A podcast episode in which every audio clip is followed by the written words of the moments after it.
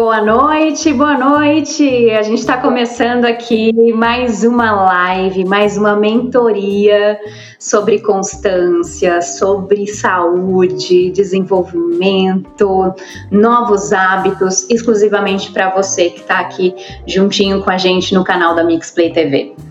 Hoje eu trouxe um convidado para lá de especial, mas eu vou apresentar ele já já. Antes a gente vai mostrar aqui para vocês, para que vocês conheçam, quem ainda não conhece, a nossa plataforma incrível.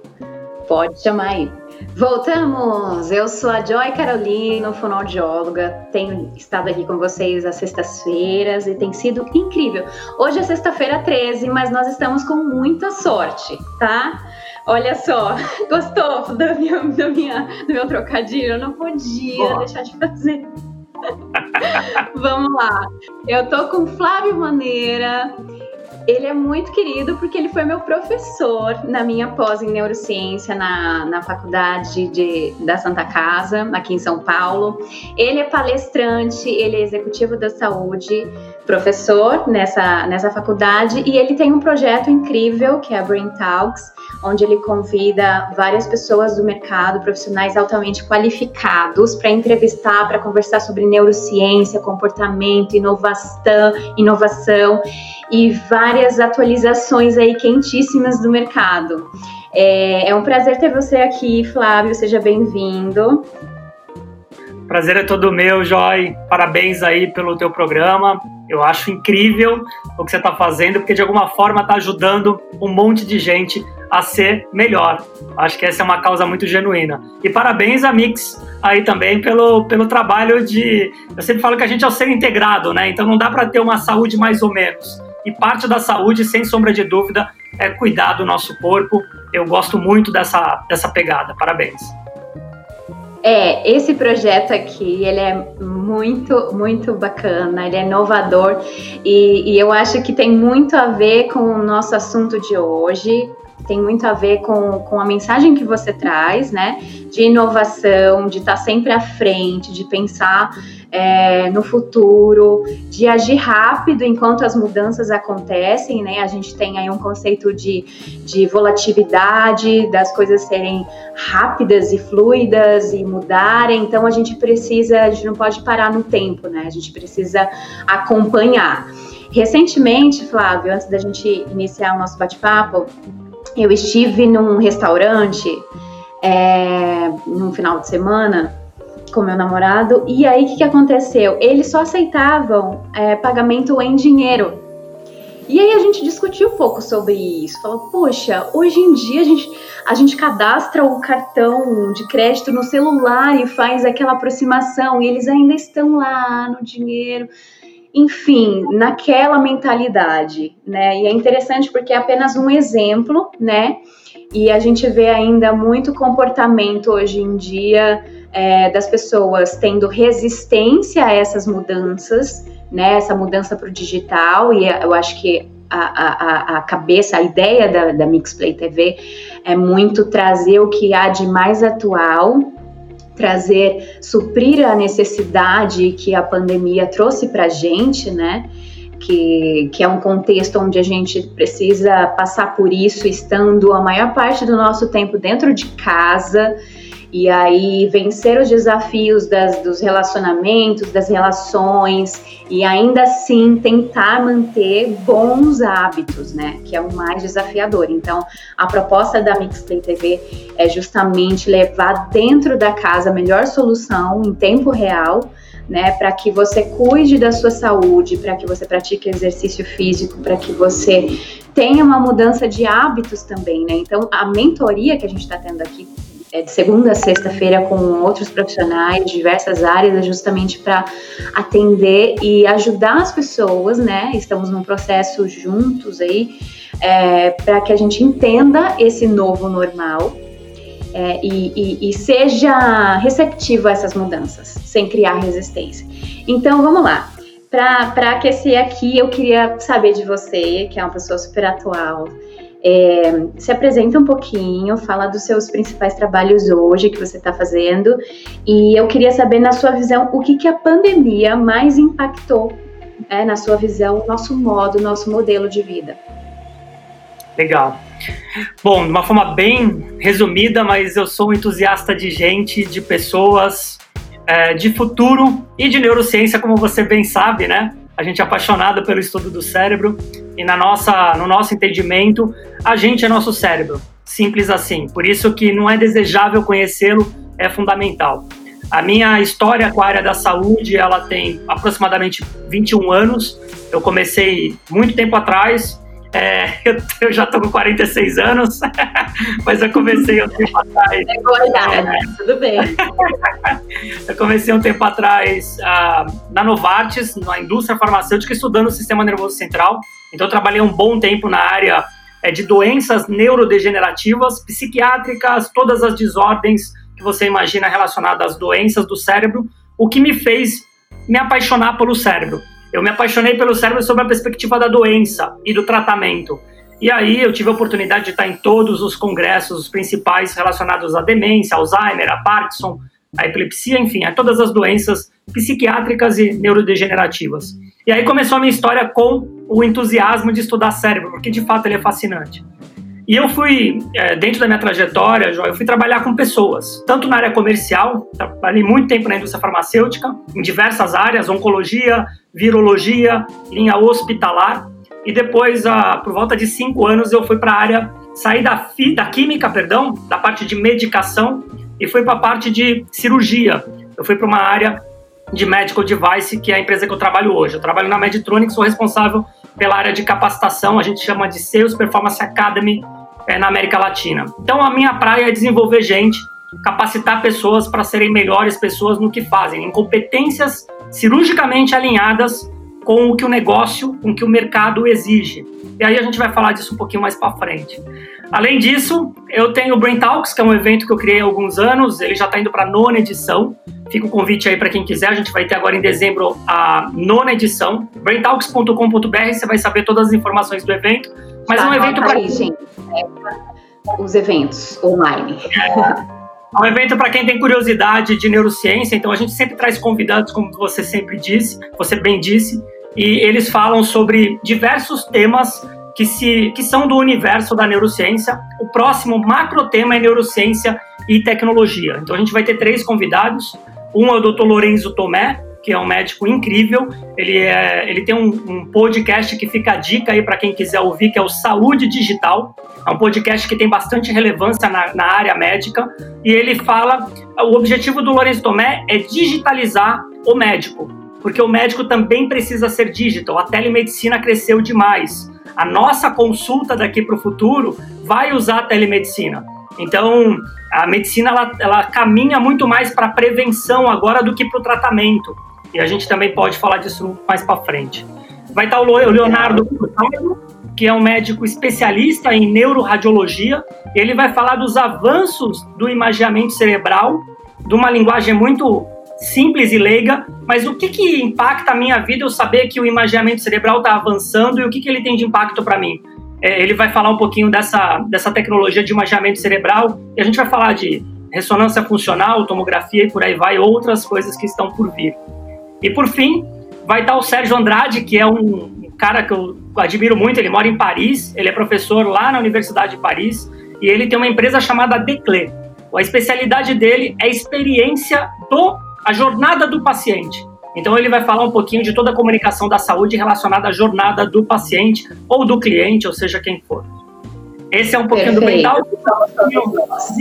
Assim, sempre, né? Em algum momento. Legal, Flávio.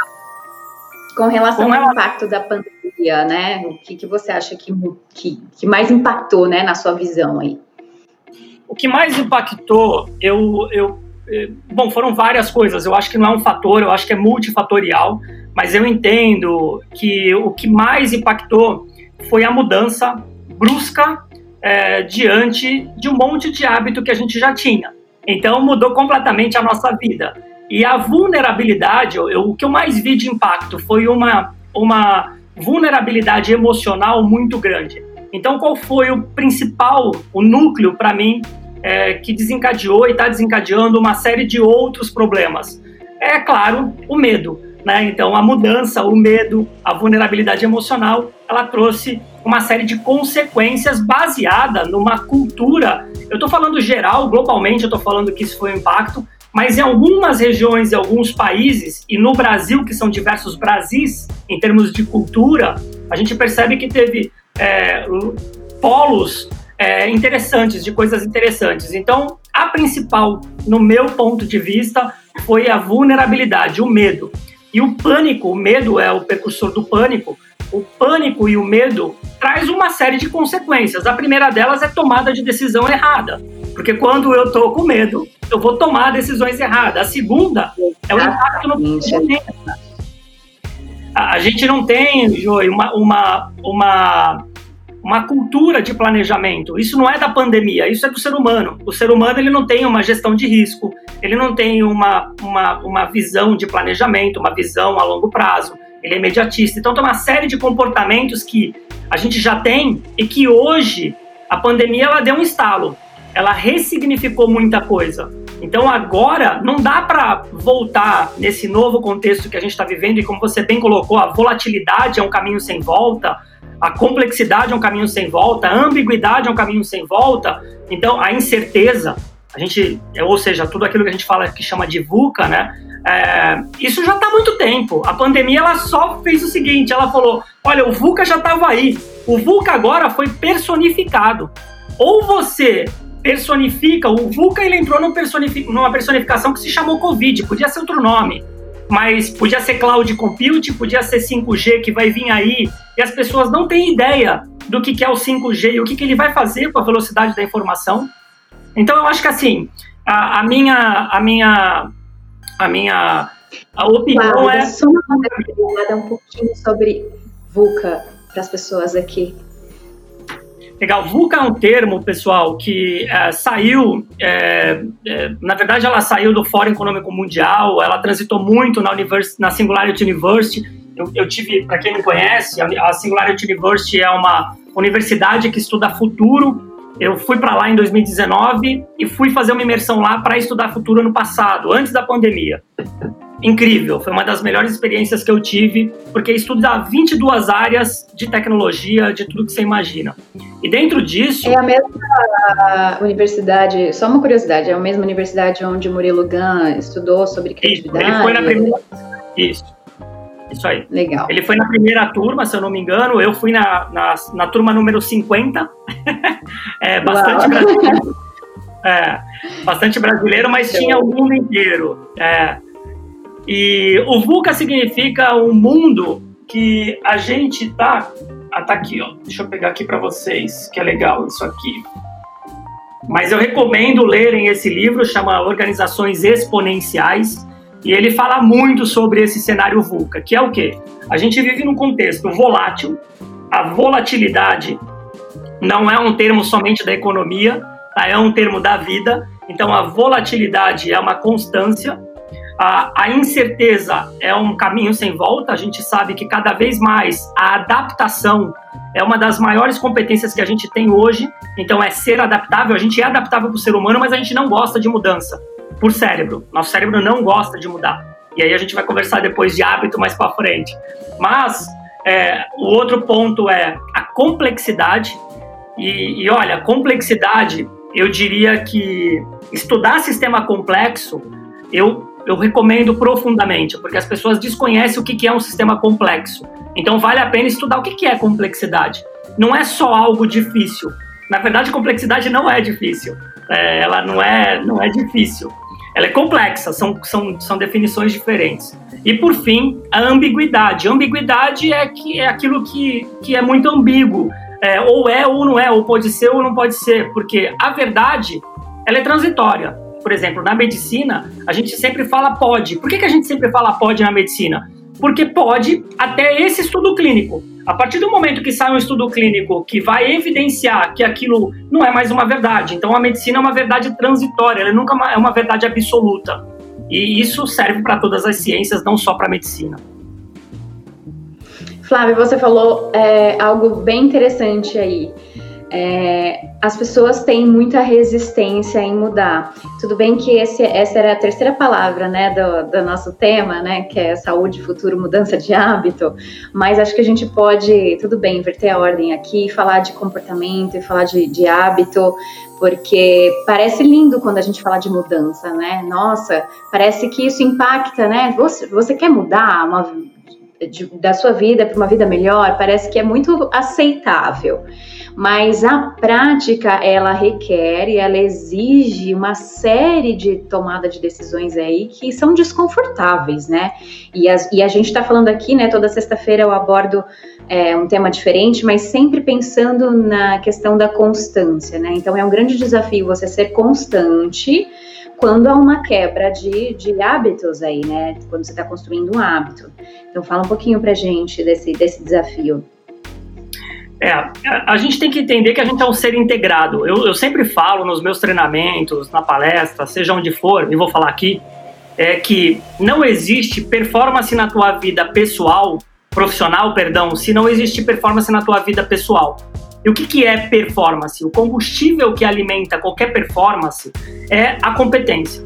E aí a competência a gente tem diversas, tá? Mas para ficar muito claro para vocês, a gente é, é um ser humano. O ser humano, o que, é um comportamento? Um comportamento é um conjunto de hábitos. Então, hábitos determinam nossos comportamentos. O que a gente faz?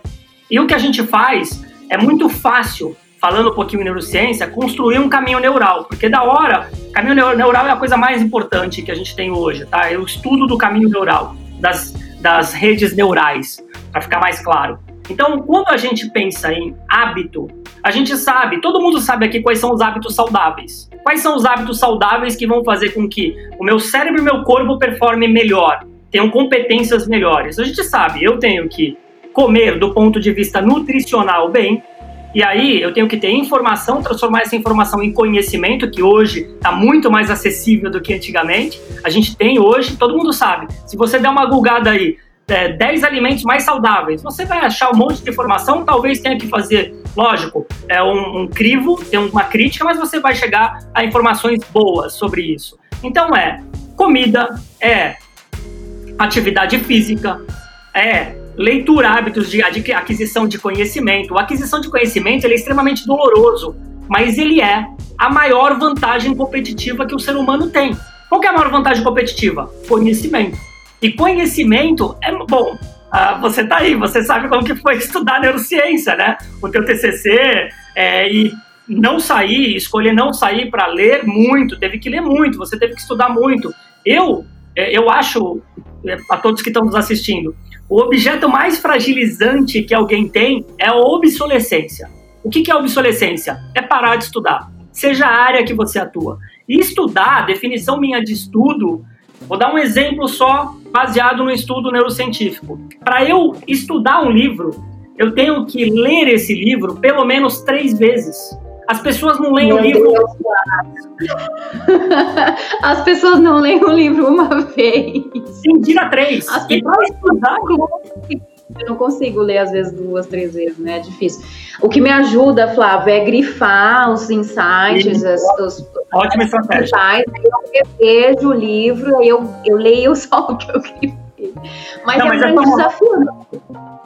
É um desafio, mas é uma ótima estratégia. Outra é, é, não tem problema se você, putz, eu não consigo ler um livro inteiro agora. Crie estratégias, defina metas para você. Né? Então, a definição de metas é muito difícil falando, né? E aquilo não existe aquela regra também de que, olha, eu preciso de três meses, de não sei quantas mil horas para mudar. A gente é um ser único, cada um tem uma especificidade de mudança. Não tem uma regra para a população isso. Isso é uma, uma grande equívoco, que ah, aqueles programas que sete dias você vai mudar.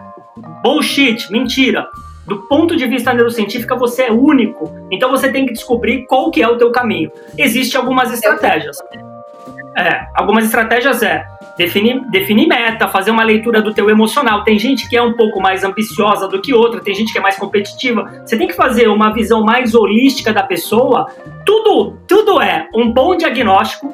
Depois do diagnóstico, você vai criar a estratégia baseada naquele diagnóstico do comportamento daquela pessoa. Então tem gente que você tem que empurrar mais. Tem gente que ela vai sozinha. Tem gente que precisa trabalhar com grupos. Então a gente tem que entender isso para definir a melhor estratégia para você treinar a tua competência de mudança de hábito. Por exemplo, ah, eu não consigo ir para academia. Pô, eu, eu, eu, eu, fui atleta há muito tempo e tenho o hábito de ir para academia, eu treino por uma questão de saúde mental e física. Então eu treino e para mim é, isso é, é inegociável. Leitura, é, comer bem, eu tento cada vez mais melhorar minha alimentação. Às vezes eu caio no prazer aí, um brincadeira às vezes falo. É. Mas uh, a gente tem que ter essa consciência. E essa mudança de hábito, ela, ela é uma regra que não é para todos. Ela é individual, ela é extremamente singular. O fato é, o elo que vai fazer isso acontecer é um elo emocional. Então não é falta de conhecimento, é uma briga emocional que vai fazer esse pulo do gato de você mudar um padrão. Quando você muda esse padrão dentro do teu cérebro, ele não volta mais. Agora, para mudar esse padrão, é difícil. Então, por exemplo, já para concluir, vou te deixar falar é, para a próxima pergunta ou, ou colocação, mas, por exemplo, ah, eu conheço muita gente que reclama que não consegue permanecer é, durante um período fazendo atividade física com regularidade, com constância. Porque a estratégia dessa pessoa está errada. Quando você faz uma anamnese e conversa com ela e vai entender o, a causa disso, porque a gente não tem que trabalhar no sintoma, a gente tem que trabalhar na causa. É a mesma coisa que na saúde. Né? Então, vamos entender a causa. Por que, que você não consegue ir três vezes por semana, duas vezes, quatro, depende da atividade física, enfim. Ou todo dia, se for um atleta. Porque a ligação emocional não está ainda não está correta. Então é mais, mais um contexto, emo, na verdade é 100% emocional do que outra coisa. É, então você tem que achar qual que é esse ponto emocional que vai fazer com que a pessoa... E quando eu falo ponto emocional, por exemplo, é é, a pessoa ir treinar com, com grupos. Então ela não vai conseguir ir para academia correr na esteira, mas ela vai conseguir no Parque do Ibirapuera correr num grupo de corrida. Por quê? Porque o emocional dela com grupos é melhor do que ela solitária. E por aí vai. É, atividade de água, depende. Sensacional, gente. Vocês estão captando isso? A gente precisa de um, de um, de um vínculo, né? De um significado emocional para aquilo que a gente está fazendo. E, e, eu lembrei de um, de, um, de um exemplo aqui é, por exemplo, você tá na mesa de um café lá na casa da, da, da sua mãe, enfim, a mesa tá montada, e aquele, aquele café, aquela mesa tem um cheiro específico de ajuntamento, né, de união, de família. E aí, digamos que você está em uma outra ocasião, na sua casa, na casa de alguém, ou numa padaria, e você sente aquele mesmo cheiro, você tem alguma coisa ali, te prende te dá aquela lembrança, então aquela aquele alimento específico, aquela torta especificamente, lembra a torta da sua mãe. Você vai querer comer. Por quê? Por conta desse significado emocional que a gente dá para as coisas. Então, não é, ai, uma xícara minha quebrou. Ah, compra outra. Não, mas é a xícara que a minha avó me deu, que já faleceu. Então, tudo a gente atrela um significado emocional e o emocional é o que impulsiona, é que faz com que a gente mude nossos hábitos, é o que dá significado e sentido para as nossas coisas, né, Flávio? É o que ele, ele, eu sempre falo que na definição da competência, e você fez uma, um exemplo muito, muito legal, a definição de competência que é conhecimento, habilidade, atitude, e a nova diretriz coloca o E, que é o emocional, o emocional é o que elimina ou potencializa qualquer competência. E seja a competência de eu ter uma alimentação melhor, isso também pode ser classificado como uma competência. Eu quero expandir minha consciência para performar melhor. Então, vou dividir em competências relacionadas à minha nutrição, à minha consciência alimentar, vou, vou dividir a competência relacionada à atividade física. Algumas pessoas funcionam, na verdade, a, a maioria das pessoas funcionam muito bem com metas, então é muito importante. Eu, por exemplo, desde os 30, se não me engano, 32 anos, eu fui para um curso fora que foi bem impactante, foi em Babson College, e eu voltei transformado daquela imersão. Fui estudar lá fora empreendedorismo entre, entre empreendedorismo em Boston. Quando eu voltei de lá, eu, eu coloquei para mim, eu não vou deixar de ler um dia. Então, para mim, é inegociável a leitura. Eu vou ler ou no mínimo 15, dia, 15 minutos perdão, por dia, ou eu vou ler uma hora, uma hora e meia. Mas eu leio todo dia. Então é uma meta que eu coloquei. Se eu, se eu não fizer isso, eu nem consigo dormir. Entende? Então é. Fica ali martelando, né? É como respirar, é como comer bem, por exemplo. Eu já estou algumas semanas, você vai gostar dessa, tomando café sem, sem adoçante. Eu tomava com, açúcar, com sucralose, mas agora eu eliminei. Estou tomando sem nada. Porque a sucralose vai enganar meu cérebro, depois eu vou querer consumir mais açúcar. Mas eu eliminei. Estou conseguindo, estou conseguindo. Muito bom, Flávio.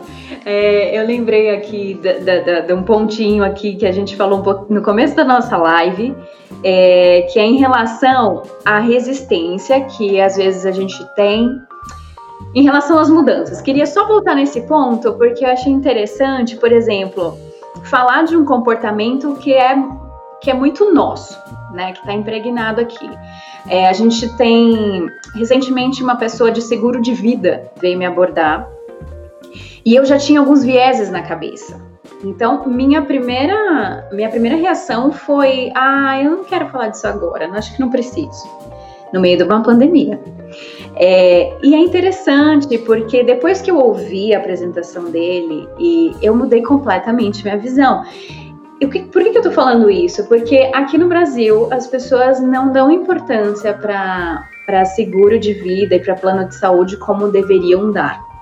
E a gente percebe que nos países mais desenvolvidos é a base, é, é, é, é um dos gastos, né, que estão ali no, no que não pode ser cortado, no que precisa ter sempre para todo mundo, para toda a população. E aqui no Brasil a mentalidade ainda está bem atrasada em relação a isso, né? A gente não tem uma educação em gestão financeira, né? Então a nossa visão de gestão financeira, gestão de risco, prevenção, que aí entra é, um plano, é, um plano de previdência ou minimamente ter um, mínimo de noção de uh, investimento. Não estou nem falando do grau de investimento, já estou falando primeiro do grau. Antes de investir, eu tenho que aprender a poupar para depois investir. É, então as pessoas não têm é, essa educação financeira, que aliás é um boom, né? Se a gente pegar nos últimos cinco anos, nunca nasceu tanto curso para educação financeira no ambiente digital ou tanto, tanto influencer ensinando você a ganhar dinheiro, mas muitos deles não têm dinheiro, né? mas eles querem te ensinar a ganhar dinheiro. Mas é, eu acho que essa educação financeira é uma cultura que a gente não tem por culpa da educação. É, esses países que você citou, eles já têm, alguns países já têm na base da educação, por exemplo, vou dar um exemplo. Você pega uma criança nos Estados Unidos, ele já aprende a empreender desde criança. Na escola, ele vai vender, ele vai na garagem dele, desde pequenininho, ele já vai lidar com o dinheiro. No Brasil, é a família que faz isso, não é a escola. É, hoje algumas escolas até fazem, mas a gente ainda não tem uma matéria básica de educação financeira ou de empreendedorismo. E a conta é essa, a gente está pagando por isso. Se a gente pensar em, em dados. É, eu, eu acho que isso é na nossa vida. Né? As pessoas, você bem colocou, a gente não tem uma mente antecipada, a gente tem uma mente planejada. Então eu sempre falo, eu acho que até nas aulas eu sempre falei muito sobre xadrez, eu joguei xadrez muito tempo, eu jogo hoje por hobby, não por, por competição, mas eu joguei xadrez muito tempo. Aliás, fica uma dica aí, assistam no Netflix a, a o Gambito da Rainha, é, essa série que é ótima. Ai eu já falei desse título porque é engraçado, assim, enfim. É. Mas, Mas agora, a sua curiosidade, vamos aproveitar que é sexta-feira e a gente vai emendar aqui depois da live. Depois da live, gente. Depois e, da live. Agora. E, mas assim, o jogo de xadrez, por exemplo, é um exemplo ótimo que eu gosto de fazer uma analogia. Tanto do ponto de vista cerebral, vários estudos demonstram isso, como do ponto de vista é, de capacidade sistêmica, de capacidade de antecipação, de intelecto. Então, jogar o jogo de xadrez é desenvolver esse pensamento antecipatório. É, então, eu sugiro que você. É, eu sempre falo assim: o mundo hoje não. Ele exige que a gente jogue xadrez e não mais damas. O que eu quero dizer com isso? A complexidade está tanto, o, o, a exigência de atuar está tanto, de, de atuar bem, o, cara que for mais ou menos, a mulher que for mais ou menos, a pessoa que for mais ou menos, ela vai ter muita dificuldade de, ser, de sair é, bem, de passar média. Por quê? Porque está muito exigido. A exigência está muito alta. Então não dá mais para um mimimi, não dá mais para ser mais ou menos.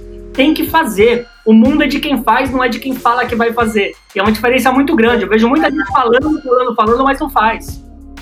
É ação, né, Flávio? E assim, eu acho que vai ficar uma marca registrada para mim, que eu gosto muito de usar essa frase. Eu acho que eu tô falando essa frase todas as lives aqui, que é a questão da gente não sentir, a gente, em alguns momentos a gente não vai sentir vontade, né, Flávio? A gente precisa agir, a gente precisa tomar atitudes, decisões. São as decisões que vão mudar.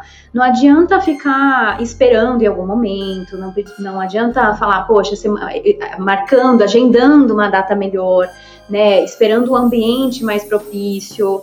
Não dá. Faça com o que tem hoje né? Aproveite as oportunidades hoje. Inclusive, essa é a plataforma onde você está tendo uma oportunidade incrível de mudança de hábito, Flávia. A gente está tendo aqui lives de segunda a sexta-feira com conteúdos incríveis, sabe? Sobre alimentação, sobre mente, com profissionais qualificados, so, é, sobre mindfulness, que a gente viu também na, na assuntos super relevantes na neurociência.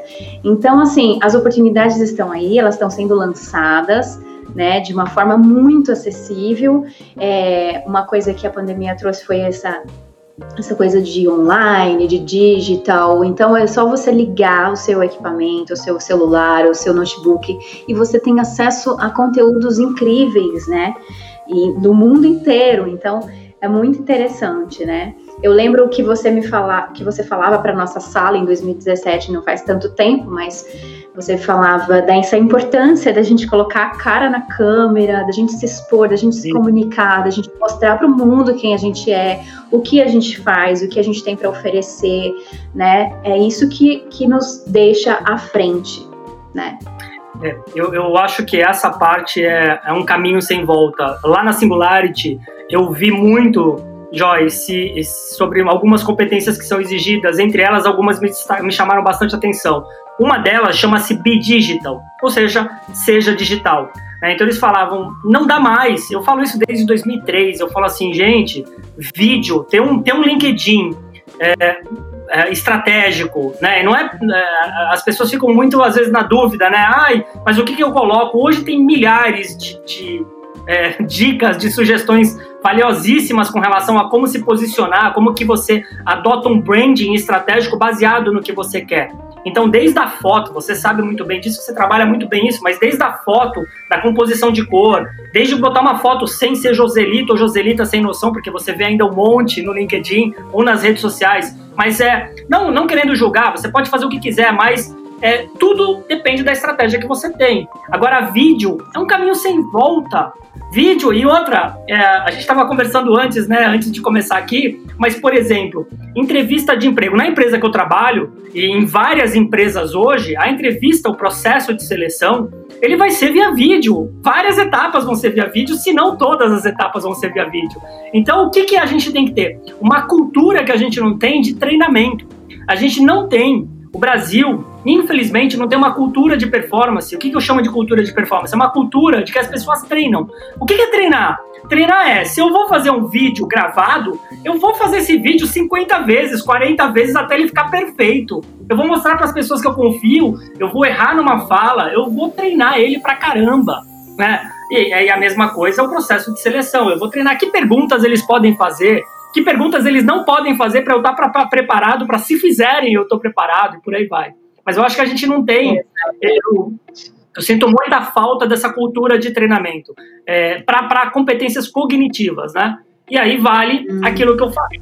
Se eu pegar os índices de leitura no Brasil, e o caminho de leitura no cérebro, é, é, neurologicamente falando, ele é muito rebuscado. Se a gente pegar os índices de leitura, eu não vou conseguir me comunicar melhor se eu não tiver o hábito de leitura e se eu não tiver o hábito de escrever. As pessoas não leem, então querem se comunicar bem como?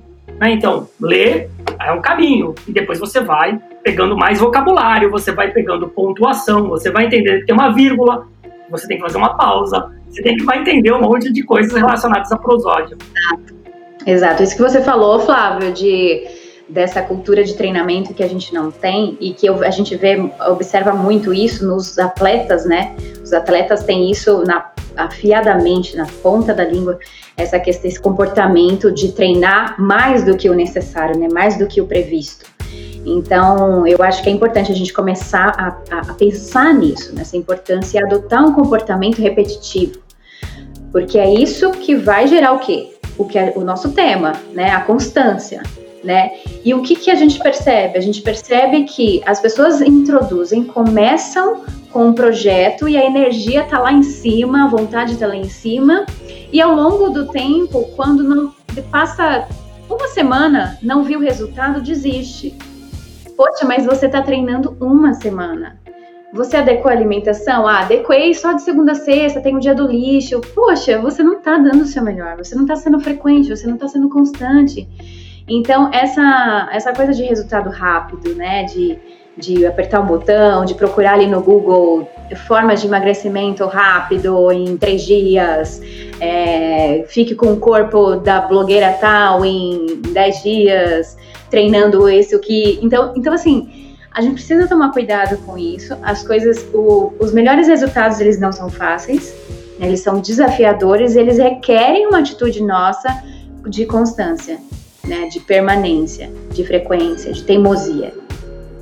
É, a repetição é o precursor do aprendizado, né? A gente, eu sempre falo, pessoas aprendem fazendo, mas a consolidação do fazer é a repetição. Na verdade, vai levar à proficiência, né? Isso em tudo, né? Seja para o esporte ou para qualquer para qualquer competência até de ordem cognitiva. Mas eu vejo isso. A gente está num contexto muito imediatista, impulsionado pela tecnologia da informação. A gente é altamente influenciável pelo ambiente. O nome disso é epigenética. Então, o ambiente ele está frenético. É, a gente é, pensa antes é, quando eu comecei, a minha primeira namorada que hoje está de volta comigo, a minha mulher, a gente namorou, a gente namorou na carta. Então eu mandava uma tá... carta. Eu não, sei se eu pra ela. É, mano, mas a gente anos de idade, eu mandava uma carta para Botucatu. Ela, depois de uma semana, eu recebi, eu recebi a carta dela. Então era carta. Eu tinha uma semana para esperar se ela ia me responder. Hoje, você manda um WhatsApp, se a pessoa não lê na hora e não apareceu o azulzinho, se não você viu lida, você já, já pergunta para ele aí. É, esse ambiente, esse ecossistema, ele influencia totalmente o nosso comportamento. E a gente tem que ter esse, esse para, calma, porque não pode, para algumas coisas, exatamente como você colocou, se eu não tiver o conhecimento, é, primeiro, de que eu estou fazendo uma atividade física, que eu tenho que mudar meu hábito de alimentação e que se eu comer durante uma semana, se eu quero tal resultado, eu estragar um dia do lixo, dependendo do lixo que você comeu, você vai demorar duas semanas para ele sair do teu corpo. Então, quer dizer, você jogou fora todo o seu treinamento. E, putz, é a mesma coisa que estudar. Eu não acho nenhuma diferença. Eu, humildemente falando, pessoal, pelo amor de Deus, mas eu estudo bastante. E estudar é um puta trabalho. Não é fácil estudar, é super doloroso, porque não é só ler. Você tem que ler, você tem que anotar, você tem que é, refazer, você tem que dar aula. Eu dou muita aula. Então, enfim, é, é trabalhoso. Só que aquilo, depois que você muda o padrão, a recompensa vem, você acertou o elo emocional, porque somos seres emocionais. Fica a dica aí de vocês estudarem Damásio. Se vocês digitarem aí no Google Antônio Damásio ou no YouTube, vocês vão ver uma série de aulas dele sobre sistema emocional que é maravilhoso. Para mim, a maior referência em emocionalidade que tem é o Antônio Damásio, é um neurocientista português. Enfim, você acha que conhece bem ele também, né? E e eu, eu acho que é isso, é vocês entenderem aonde eu estou, o que, que eu quero e como que eu vou chegar num plano muito bem pensado. E colocar, só para finalizar, é muito importante a gente colocar isso num campo visual. É, é que está lá no outro quarto, mas eu tenho alguns canvas e eu que monto os canvas. O que, que é o canvas? Canvas é uma tela que eu imprimo em tamanho A1, geralmente A1, e é geralmente um monte de box de campos baseado no que eu quero da minha vida. Então lá tem o campo profissional, relacionado à minha gestão de carreira, tem o campo profissional, pessoal, relacionado à minha saúde, relacionado à minha questão de relação com família. Tem uma série de coisas onde eu revisito o tempo todo. Se eu não vejo, eu não lembro. A gente tem isso também. A gente, o nosso sistema visual, ele precisa ser recordatório. Senão a Coca-Cola não fazia propaganda até hoje. Todo mundo conhece Coca-Cola e ela gasta milhões em, em todos os canais. Por quê? Né? Exatamente. É, a gente precisa visualizar o que não é visto não é lembrado e a gente precisa ter isso muito muito claro, né? É, eu já falei aqui também nessa questão de você ter seus objetivos muito bem desenhados, muito bem definidos. Você precisa saber, ah, eu quero emagrecer? Quantos quilos eu quero emagrecer? Ah, mas até quando? Porque se você não define, se você deixa em aberto, aquele diazinho do lixo vai aparecer, aquela dieta vai ser quebrada. Então, fica muito mais fácil de você quebrar ali a sua, sua, sua constância, né? Porque não tem muito definido na tua cabeça. E, e, sempre procure, eu sempre falo isso. A gente gosta muito de ser é, ir atrás. Eu, eu acho assim, cada um no seu lugar. Então, assim, quer fazer isso? Vai procurar pessoas especialistas nisso. Não adianta você querer emagrecer sem fazer um bom diagnóstico com o médico, porque pode ser uma série de coisas que você não está conseguindo emagrecer. É a mesma coisa, quer trabalhar com comunicação? Quer melhorar a tua prosódia? Fala com ela, né? Você trabalha com isso, então fala com a Joy. Tô aqui, fala. gente, sou técnica da voz. E, e olha, isso é estratégico. Sabe por quê? Porque agora a gente está num ambiente que é um caminho sem volta. Se você vai para uma entrevista e você, eu acho, minimamente inteligente, se você vai preparar sua voz, já que agora ela tem uma representatividade muito maior, porque agora eu tenho 30%, só 20%, 30%, eu não tenho o meu corpo todo. E a minha voz ela tem que ganhar potência. Para ela ganhar potência e eu ter a, a, toda, toda a prosódia dela, pensar, ter um treinamento, nada melhor do que um fono que trabalhe com isso. Da mesma forma que um médico para você, se você for emagrecer, da mesma forma que um personal training, ou, é, ou, ou da, ou da né, que vocês fazem isso, quando vocês fazem, pelo que eu entendi, quando alguém está treinando, vocês estão com alguém olhando para ver se a pessoa está fazendo corretamente. Porque a execução do exercício é tão importante quanto o exercício. Exatamente, Flávio. A gente é surreal como o tempo passa rápido aqui. É, e, meu Deus do céu, é desesperador. A gente tenta tirar todo o conteúdo aqui dos convidados nesse curto espaço de tempo. Mas eu tenho certeza que o pessoal de casa já anotou algumas dicas, já entendeu alguns recados. E, para finalizar, eu queria que você compartilhasse com a gente alguns hábitos que você julga serem saudáveis, compartilhar alguma rotina sua que você acredita que faz a diferença no seu dia a dia, pensando nesse contexto que a gente está vivendo hoje. Legal. Bom, é, a primeira coisa eu defini muito bem, como a gente falou antes, aonde a gente quer chegar, porque o que serve para mim talvez não sirvam para vocês. Mas é, algumas coisas gerais, tá, que eu considero que são importantes. A primeira é fugir da obsolescência. Então, dentro da tua área de conhecimento, da tua área de atuação, busque atualização constante, porque hoje, se você não se atualizar, se você se tornar obsoleto, você vai cair para trás. O outro lance é o digital. Entenda das metodologias ágeis. O que, que eu estou falando de metodologias ágeis? Scrum é uma delas o mundo caminha muito para projetos. Então, as pessoas, cada vez menos trabalho, CLT, como a gente conhece, conhece e cada vez mais projetos. Então, entenda sobre projetos. Eu tenho aqui um livro sobre projetos, mas agora eu não vou achar, senão eu mostrar para vocês. Mas ah, estude. Eu todas as indicações. É, projetos. É, estude Scrum, metodologias ágeis, tem várias, tá? Então, eu recomendo isso, que eu acho que vai servir para você. Eu sempre falo que comunicação é a nossa core competência. O que, que significa isso? A nossa principal competência, ou seja, da hora que a gente nasce até a hora que a gente sair daqui e for para onde for, a gente vai se comunicar. E comunicação é num contexto amplo. Aí eu falo do não verbal é muito importante, porque o nosso corpo fala muito mais do que a nossa verbalização, mas a nossa verbalização é um percentual pequeno, mas ela tem uma importância agora no mundo digital, como eu falei, muito grande. É, e hábitos saudáveis, que é aquilo que eu procuro ter. Uma coisa que eu faço que fica dica para vocês é, eu assisto por semana dois a três TED Talks. Tem muito TED Talks bom, muito TED Talks bom. Depois eu posso postar no meu Instagram ou passo para você, Jó, e você posta algumas recomendações. Mas é, tenham o TED, para quem não sabe, TED é um evento que acontece no mundo todo, tem no Brasil também, de palestras de 15 a 20 minutos de temas que modificaram uh, o mundo de alguma forma. Então são palestrantes, pesquisadores, pessoas que transformaram a vida de alguma forma e tem muita coisa bacana. Uh, eu acho que isso é um ambiente legal e me ajuda bastante a assistir esses TEDs. Mas eu acho que é isso. O resto a gente já sabe, né? Bons hábitos, atividade física, comida e por aí vai. Exatamente. Acho que dá tempo. A gente tem um, um, três minutinhos é, que eu lembrei aqui, só para reforçar a questão da mudança de hábito. É, eu acho interessante a gente trabalhar como uma forma de recompensa, né, Flávio? O que, que você acha desse, desse ponto de vista? É, o, o hábito ele está é, tá intimamente ligado com o sistema dopaminérgico, né, que é um sistema de motivação e de recompensa. É, um deles, né, são vários sistemas, mas a gente criar recompensa é, pequenas. Pra, eu sempre falo o seguinte: lista, é, é, pensa na tua agenda. Da, o que, que é produtividade para mim? Produtividade é a tua agenda, da hora que você acorda até a hora que você vai dormir e como você dorme. Eu, eu classifico isso, isso é minha anamnese. Eu falo assim, o que, que você quer? Ah, eu quero isso. Legal, me fala a tua agenda.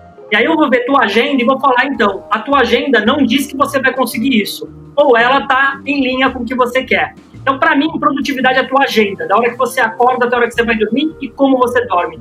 Eu sempre falo o seguinte: pense nos teus hábitos, todo mundo, e coloque os seus hábitos lá. Quais são os hábitos que você tem que você considera que são errados, que são nocivos?